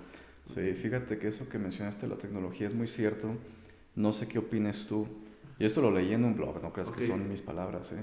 Este, en teoría, la tecnología, eh, desde la revolución industrial, etcétera, etcétera, ha ido evolucionando para facilitarle la vida al hombre, ¿no? Exacto. A nosotros nos tocó esta revolución este, digital, en teoría, para facilitarnos la comunicación, que el email, etcétera, etcétera, ¿no? Pero creo yo que cada vez más somos víctimas de esa misma tecnología, porque te mando un WhatsApp y no, ah, ya se puso la palomita verde. Ah, no me, me, dejó en visto. Exacto. a mí se me hace una tontería. Exacto. Yo soy muy malo con el teléfono. O sea, yo a veces, este, mi hermano hace muchos corajes porque marcan y ni contesto. este, porque a mí me gusta mucho salir a correr, me gustaría caminar y dejo el teléfono porque no este, no, no me gusta estar atado al, teléfono, ¿no? Entonces, este, tiene sus beneficios, obviamente, pero, pero creo yo que sí debemos de tener como ciertos límites este, con la tecnología, porque la tecnología está para servirnos, no para nosotros servirla a ella. Sí, creo que te puedes enrolar mucho. Este, te comprendo totalmente porque mi esposa es igual que, o sea, toda la familia de mi esposa es igual, o sea, el teléfono los dejan. De hecho, comunicarte con ellos es un problema. Pero el instinto, o sea, siempre que vamos le digo, marca a tu mamá y dice, no, no pasa nada. Entonces, y siempre nos encontramos, ¿va? O sea, al final, sí, exacto. al final del día me han contado sus historias donde unos se van para un lado, otros para el otro, nadie se comunica y se vuelven a topar a las tres horas. Entonces es algo como, ya estamos acostumbrados y sentimos que no podemos vivir sin ellos. Este, yo lo veo para mí muy rentable como negocio. Sí, claro, o sea, Como distractor también tienes que saber separar, porque si no, pues obviamente te distrae de lo que, pues, por decir, ahorita yo estoy en la etapa de padre, entonces estar con mi hijo pues es muy fácil o muy tentador. Pero tengo tiempo que el negocio, con el equipo de trabajo, delegué todas mis funciones y digamos que ahorita estoy en una parte muy padre porque por decir antes mi teléfono sonaba como loco y ahorita ya no suena, o sea, dos veces a la semana, a veces dura 15 días sin sonar, pero por decir hay un equipo de trabajo solamente haciendo que también tiene su horario y que es sano al final del día. Como tú dices, se acostumbran, porque he visto mensajes de clientes que dicen, no, es que no, no me contestaste. Digo, pasaron 20 minutos. Sí. Y dices, ya ni 20 minutos toleras. Sí, exacto. Este, pero está bien, así es el mundo y hay que comprenderlo y hay que adaptarnos como, como a esta parte. Sí. Sí, yo siento que para mí son herramientas poderosas, o sea, las computadoras, este, y más que nada que no son distractores, porque luego a veces digo, traes una computadora súper poderosa y nada más mandas correos y Facebook y WhatsApp, digo, pues ¿para qué, verdad? ¿Para qué tener esa computadora tan poderosa? Está excelente, Luis. Pues mira, la otra es, ¿qué sientes que nos limite como mexicanos o la parte de llevar nuestros productos o servicios a otro lugar? Uf, también es una excelente pregunta y eh, creo que a veces esa misma cultura familiar que tenemos creo que a veces nos puede, nos puede limitar. Eh, ¿Por qué te lo digo? Por ejemplo, eh, no sé, la persona o el señor que estudió medicina, ¿no? Bueno, en su momento un joven este, se casó, tuvo hijos, etcétera, doctor, cirujano, lo que tú quieras. Obviamente sus hijos crecieron teniendo cierta calidad de vida, ¿no? Exacto. Entonces, por lo general, no siempre, pero por lo general se espera que el hijo o la hija del doctor sea también o siga como un, una línea, una línea en la medicina, ¿no? Eh, y creo que a veces, creo que por ahí no debe de ir la cosa, o sea, por eso regresamos a la pregunta de, de que si recomiendo viajar, claro, y más jóvenes, ¿no? Porque creo que este, hay una frase en inglés, si la traducimos es vive y deja vivir. Okay. Entonces, em, suponiendo, si yo el día de mañana inicio un negocio de inglés y, en 10 años es un emporio, que ya es una escuela y etcétera, etcétera, eso fue lo que yo hice. O sea, si yo llego a tener hijos, creo yo que para mí sería un error decir, mira, trabájalo. Exacto. ¿no? Porque es su vida. Totalmente. Y esa persona tiene todo el derecho de, de, vivir su vida. Si esa persona quiere ser carpintero, quiere ser lo que sea, perfecto, dale, ¿no? Dale. Entonces creo que por ahí puede ser una, una limitante. este, el, el, el, como, no tanto que sea una obsesión, pero esa parte de a veces el querer lo mejor para los hijos es un albur porque es, es lo mejor de acuerdo a tu realidad. Exacto. No es de acuerdo a su realidad. Y más con estos cambios este, tecnológicos que, que, bueno, que han llegado y ve tú a saber qué va a haber en 10 años, ¿no? ¿Cómo se van a adaptar ellos? Exactamente. Entonces yo creo que esa, esa es una limitante. Y la segunda, este, creo que Latinoamérica en general tiene lazos familiares este, muy estrechos. este, obviamente con los padres, la familia, los abuelos, y esa parte es muy bonita, pero también a veces creo que a veces hacemos concha, ¿no? Exacto. Porque, eh, pues está bien, pues aquí estoy con mis papás y no pasa nada, y, y este, eh, pues tengo novia, y, y, se salen de la casa hasta que se casan. En algunos casos es a los 25, 28, 30 o es hasta más, ¿no? O a veces se casan y se van a vivir con los papás. Exacto. Entonces yo creo que que a veces nuestra, nuestra propia cultura este, nos limita, o sea, nuestros padres con los buenos consejos, que son buenos consejos, pero a veces no, no es, pues, a veces no es lo que uno quiere. Yo conocí mucha gente que, que, estudiaron otras cosas que no son felices, pero pues es que es lo que mi papá quería que estudiaran. Sí, yo pienso que aquí yo también, pues obviamente estoy experimentando esa etapa de ser padre y yo trabajé con una persona y me decía, le decía, entonces yo tuve unos problemas y por eso yo tengo un hambre y tengo una sed, ¿me explico? digo, yo sé que mi hijo no lo va a tener. O sea, porque totalmente yo le estoy dando cosas que a mí ni siquiera me dieron desde chiquito. Entonces, este, le digo, entonces lo que comprendí es que cada quien tiene que sacar su propia fortaleza. Y la otra es, también yo me obsesioné porque dije, no, yo le voy a dejar a Conex. Y que Conex y ya me di cuenta que, mira, por decir, si les quieres dejar dinero, la manera no es una empresa, hay muchas formas. Con un seguro de vida, este, en, en, ahorros, en fondos, o sea, hay muchas cosas, ya investigué, no necesariamente, porque uno tiene esa idea, ¿no? De que si les vas a dejar, déjales un patrimonio, pero después dejar de otra forma, totalmente diferente a un negocio. Porque un negocio, pues obviamente son muchos problemas que a lo mejor ellos ni siquiera pidieron y ni quieren. Y la otra es que hay que dejarlo ser, hay que dejarlo ser libres, o sea si él quiere irse de viaje, él quiere vivir de la patineta, él quiere vivir de, este, de estar de gamer, yo no voy a tener ningún problema, porque al final del día es su decisión. Lo que sí he, aprendido, Luis, es a darle las herramientas correctas para el día que sea. Un ejemplo, tú que te vas de viaje, no puedes llevar una, una mochila muy pesada porque te cansaría, ¿no? Sí. Entonces yo, yo lo veo así, o sea, la vida es un viaje, entonces hay que echar las herramientas correctas sin que sea muy pesada para que el viaje no sea tan pesado, para que el día que él diga, ¿sabes que ocupo este, enfrentarme a este problema? Que vaya a la mochila y que diga, yo traigo esta herramienta para poderlo enfrentar. Y para mí esa ha sido hasta ahorita la forma que yo creo que puede funcionar desde, desde con la familia. Obviamente también no hay que saturarlos ni decir, sabes que este, tú te debes llevar hasta tres mochilas, porque también el obsesionarnos con que sean perfectos, pues obviamente también eso les afecta. Sí, sí, sí, es, es, es, justo eso que dices, este, a veces, eh, y más en, en, la parte de la gente que emprende o la gente que, que estudia cierta profesión, eh, les va bien, van creciendo ¿no? en la parte profesional. Este, no, es que mi hijo va a tener todo lo que yo no tuve. Entonces, o sea, yo creo que lo ideal, obviamente sí, o sea, intentar darles una buena vida, ¿no? Pero creo que lo más importante es, en lugar de darles todo lo que no tuviste, porque es un trauma de uno. Exacto, es un trauma del, niño. Es, este, es enseñarle todo lo que no te enseñaron. y darle la libertad de que haga lo que quiera de su vida, siempre y cuando que no afecte a, sus decisiones a otras personas y obviamente que no atenten contra, su salud, ¿no? Pero, pero creo que, creo que esa, al menos yo lo veo así por, por mis padres, ¿no? Este, es la herencia más grande que, que ellos me dieron.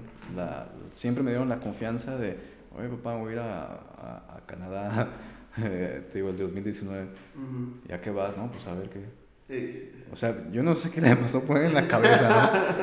Pero, no, pues órale, está bien, que te vaya bien. Entonces, también el ejemplo de la mochila, o sea, también ese viaje que te comentaba de Europa, no, mochila, no, no, de esas como de 60 litros, atascada de puras tarugadas. Y ahorita viajo con una mochilita de 40 litros, pero no la lleno. Entonces me fui con esa, y eso vas a llevar, ¿sí? Porque yo ya, ya, o sea, ya aprendí, ya aprendí eso, ¿no? Entonces, esa confianza que siempre me han dado mis, mis padres para mí es para mí es oro. Exacto. Es oro. Y te digo, si en algún momento la vida me permite ser padre, yo voy a hacer lo mismo. O sea, no tanto de llenarlo de, eh, de cosas materiales, más bien intentar, intentar llenar su vida de, de experiencias. Exacto. Sí, porque al final ya es lo que va marcando en cada, en cada etapa. Y es lo que valoras, todo lo material, sí, el carrito está bien padre, ya se rompió, ya quiero otro. no, se, divierte más con las cajas. Sí. O sea, de verdad se divierte. Y un niño lo único que pide es atención. Es, cariño. Exacto. Sí, o sea, que le hagas atención, cariño. O sea, él puede estar jugando con cualquier juguete, pero mientras tú estés ahí a un lado, pues te vas. Exacto. Sí, pues muy bien, Luis. La otra pregunta es, ¿un libro que nos recomiendes? Obviamente que te cambió como persona o alguna frase que te marcó. Eh, frases, fíjate, no es, no es tanto una frase. Una amiga este, me dio un consejo cuando estaba ahí en Canadá. No me acuerdo unas semanas que estaba yo medio volviéndome loco. Este, y estábamos ahí en comunicación, ¿no? yo le escribía, me contestaba cuando podía y así. Entonces me dijo algo que en su momento yo lo leí y dije, tiene toda la razón. Entonces, lo que me dijo fue, este, bueno, hay un choro mareador, no mira lo que estás pasando, bla, bla, bla, bla.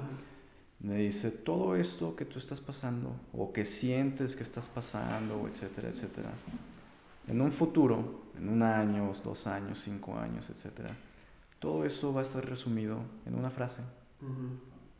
Así, de sencillo. Entonces yo me quedé pensando, me quedé analizando y dije, sí es cierto. Por ejemplo, ahorita la etapa de la pandemia no es una etapa, ha sido muy favorable para algunas personas este, en la parte de negocios, para en la parte personal la gente que la ha pasado mal, que han fallecido familiares. Pero en 10 años, o sea, oye, ¿te acuerdas de la pandemia del 2020? Y sí, no, estuvo grueso, se acabó. Ahí quedó la pandemia. Exacto. Entonces, este, creo que más que la frase es como ese consejo de eh, todo, todo, todo, todo, absolutamente por lo que estemos pasando, bueno o malo, es temporal. Okay. O sea, la misma vida es temporal. Okay. Y no hay, o sea, no hay un, o sea, no hay, ¿cómo le llaman? O sea, no hay un relojito que va este, de bajada, ¿no? Okay. O sea, existe ese reloj y no lo podemos ver. Exacto. O sea, de mañana puede salir mi número y se acabó y, y, y yo quiero o he intentado vivir mi vida de tal manera que si mi número sale mañana No o al rato o cuando sea, que al menos mis familiares digan, ah, pues, vivió el desgraciado, ¿no? Conoció, logró su sueño de, de viajar. Este, y pues sí es triste porque pues, la pérdida de, de un ser siempre es difícil, ¿no? Exacto. Pero yo creo que, creo que ese debe de ser el, el objetivo. Entonces esa frase de esta, de esta amiga me, me- como que me ayudó a ver las, las cosas de, pues es cierto, todo es temporal. O sea, no, no es, no me refiero a, la estoy pasando mal, eh, va a pasar. No, o sea, es, ¿qué puedo hacer para no sentirme así? ¿O qué puedo hacer para salir de este hoyo? ¿Qué puedo hacer para esto? O si tengo una etapa muy buena, bueno, ¿cómo le puedo sacar un poquito, un poquito de provecho? O tengo esta lana, en lugar de gastármela, busco tal vez un fondo de inversión Exacto. o algo, ¿no? O sea, porque, porque siempre pasa algo. En la vida sí, no es, no es que uno sea pesimista ni nada, pero la vida es así. Subes y bajas. Sí, subes y bajas y subes y bajas. Y las bajadas las podemos ver como bajadas este, negativas o lo podemos ver como una resbaladilla que vas agarrando vuelo para la próxima subida. Exacto. Entonces eso ya depende de la mentalidad de cada, de cada persona, ¿no? Entonces es como la frase. Eh, y libros, uff, no, pues son muchos. Pero hubo un libro, perdón, hubo un, un artículo que leí cuando inicié el negocio de las clases de inglés Ok. que a mí me, este, no te creas, escribí un libro este, de inglés para clases de inglés y no sabía cómo ponerle precio, Ok. porque son, son 100 capítulos y cada capítulo es un tema diferente. O sea, es por ejemplo, este, ¿qué decir cuando vas al doctor?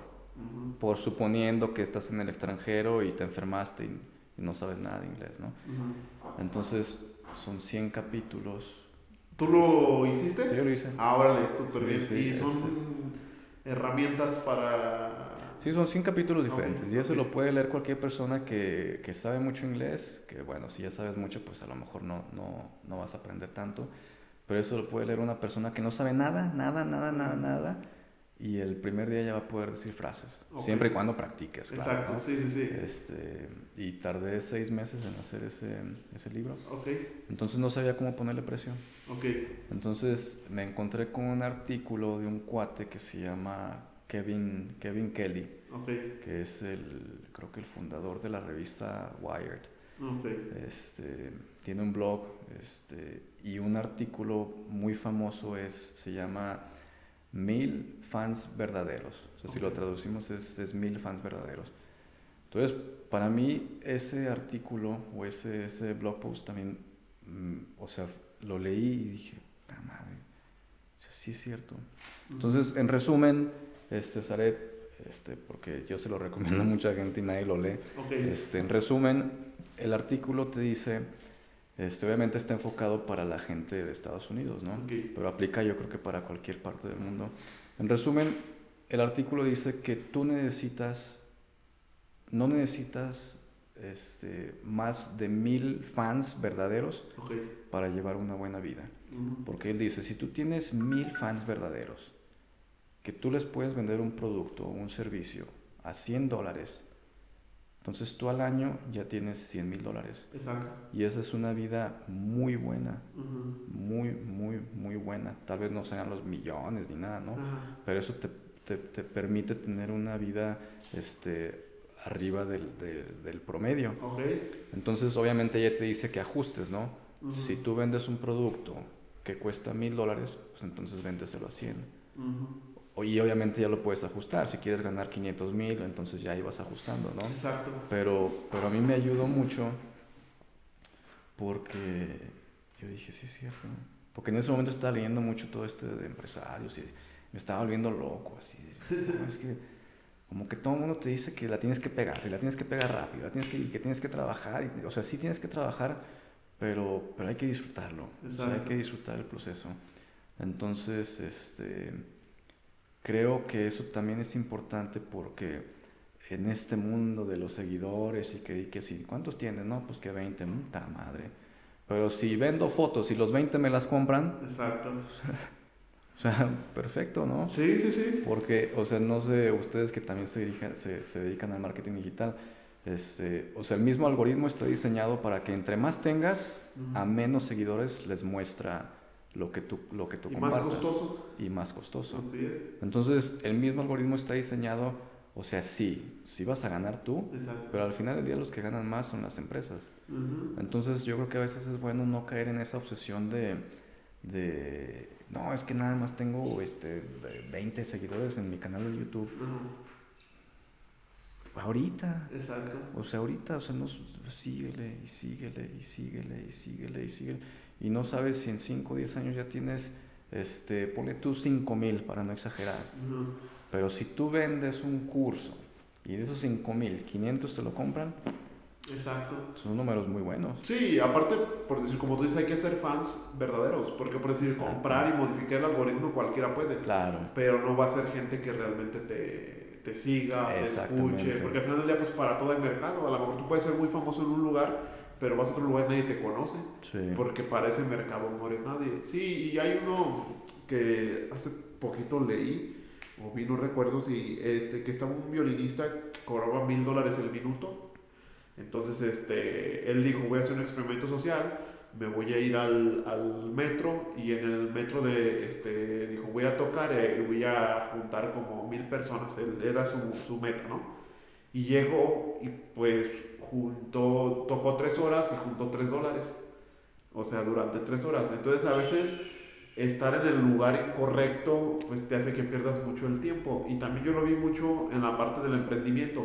Por decir, este, sí, ya lo voy a comentar en otro podcast, pero por decir, a mí no me gusta el fútbol, no me, o sea, no, no empatizo mucho con mucha gente de mi alrededor. Sí, soy muy buena onda y me gusta convivir y todo, pero yo no empatizaba y me sentía mal, me explico. O sea, Sí. yo decía, chin, este, me tiene que gustar el fútbol, o este, ejemplo, me tiene que gustar porque tampoco tomo, me tiene, tiene que gustar tomar para convivir. Sí. Entonces yo decía, no, yo soy el, el mal, ¿me explico? Ya después cuando abrí mi mente y conocí digitalmente otras personas de otros países, dije, no, Sí. allá está mi dicho, ¿me explico? Sí. Pero están lejos, o sea, están lejos, pero me siento parte de la comunidad porque somos iguales. Sí. Entonces es como parte de, obviamente te sientes igual, te sientes en comunicación y ellos le dan un valor. Y yo digo, yo sí pago un curso con ellos porque me siento parte de ellos. Exacto. Entonces es como encontrar a tu nicho para poderlo hacer. Y como tú dices, ahorita nadie te escucha, es porque a lo mejor estamos volteando a ver nada más aquí, pero si tú eso mismo lo puedes vender en otros lados que dices, no manches, a mí me sirvió, tú dices, un ejemplo, le pones el costo de un dólar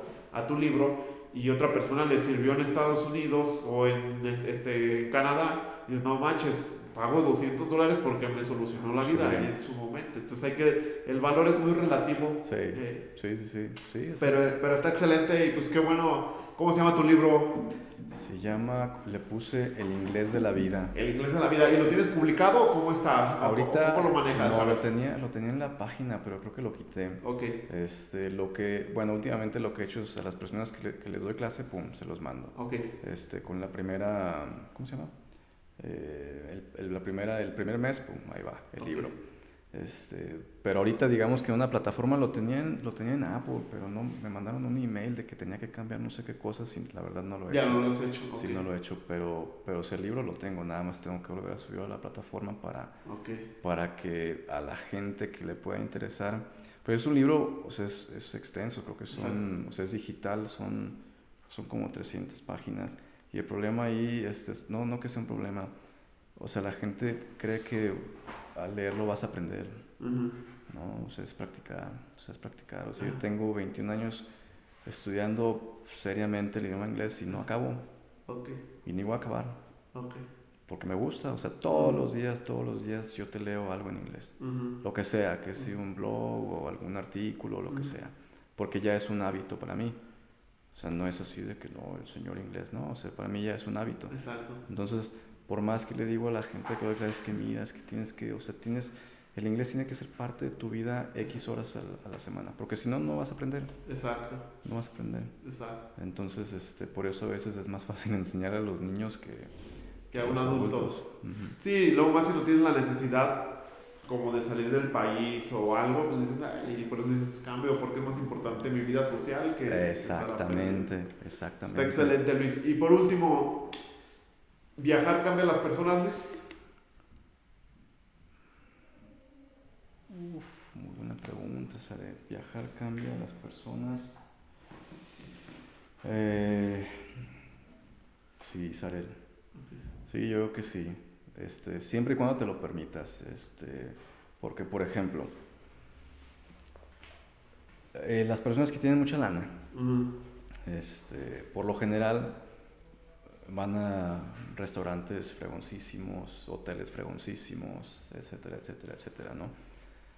Y si les preguntas de su experiencia en X hotel o en X restaurante, pues te van a decir que fue increíble. Exacto.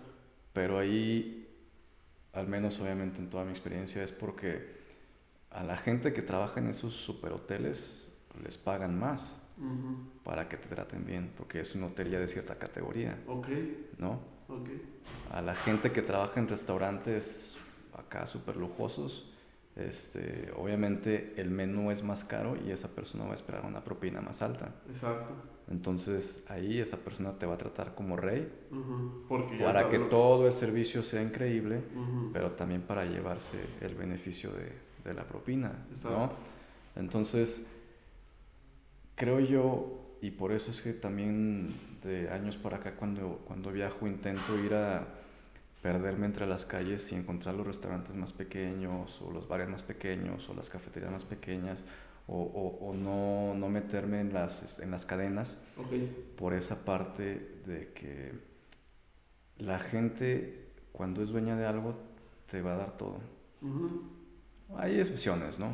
Pero por lo general te van a tratar muy bien porque de ellos depende este, el negocio, o de los empleados, o de lo que sea. Sí, cuando dicen que las cosas se hacen con amor. Sí. Entonces, el viajar sí te cambia, pero también hay que estar abierto al cambio. Porque, o sea, oye, pues es que fui a. voy a ir de vacaciones a Dubai no te va a cambiar. O sea, no te va a cambiar. Yo no conozco y sinceramente no tengo interés de conocer por aquellos rumbos. Este. Pero. ¿Cómo te lo explico? O sea, para poder cambiar tienes que ir en ceros. O sea, tienes que ir en blanco. Sin expectativas. Mm. Este, sí, se vale llegar a un buen hotel y se vale, y se vale una buena cena, ¿no?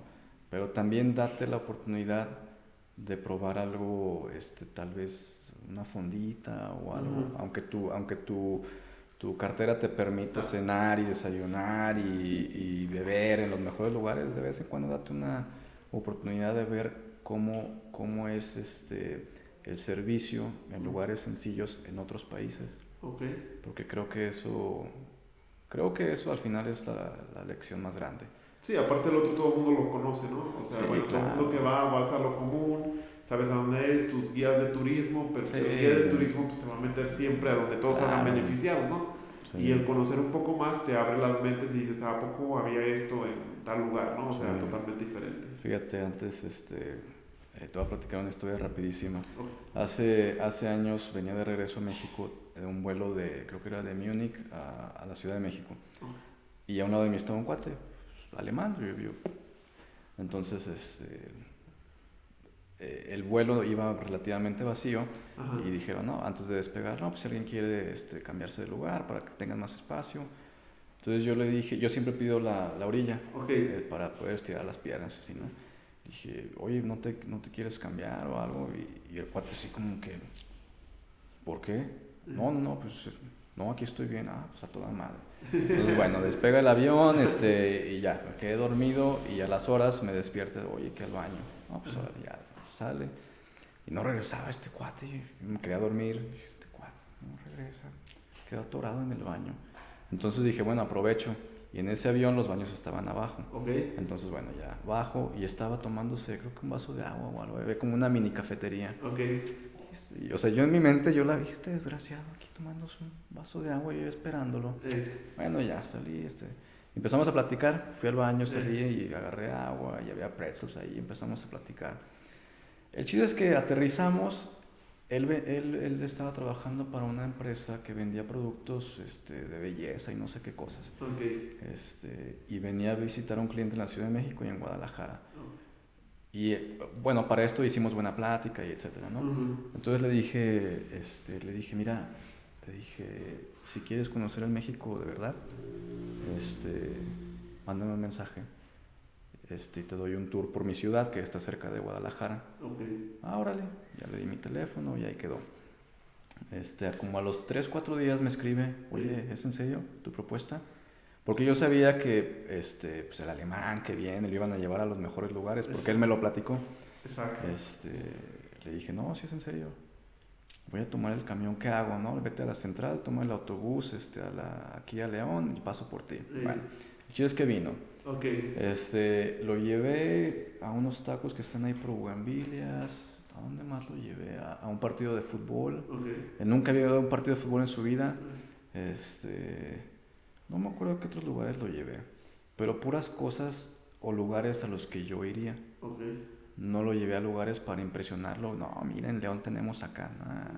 aquí come la raza. Exacto. Entonces, este, este vino nada más dos días y ya cuando se despide dice, ha sido el mejor viaje de mi vida. Dice, y me quedo con otra imagen de México, porque en Alemania México es peligroso y México es drogas y México es, es esto y lo otro. Entonces, cuando la gente me pregunte que Em, o sea, que, que cómo es México, o sea, tú la verdad me abriste los ojos, bueno, otra parte, porque tampoco no podemos descartar que la parte que le mostraban es mala, o sea, también, sí, pero también es parte de... Entonces, este, y hasta el día de hoy estamos en contacto.